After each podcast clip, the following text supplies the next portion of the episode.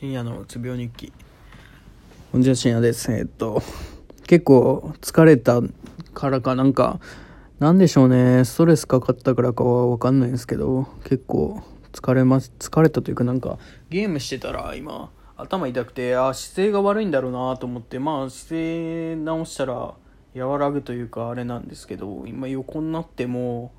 こういう時って大体その姿勢悪くてあの痛い時って大体横になってもたら治るんですよ。治るというか痛くはなくなるんですよね。けど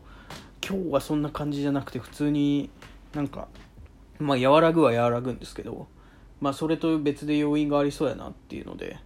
まあなんか久しぶりにストレスかかったからかなとか思ってます。でまあ明日もあるんでそれに向けて多少何調べないかんこともあるし今日やらないかんことも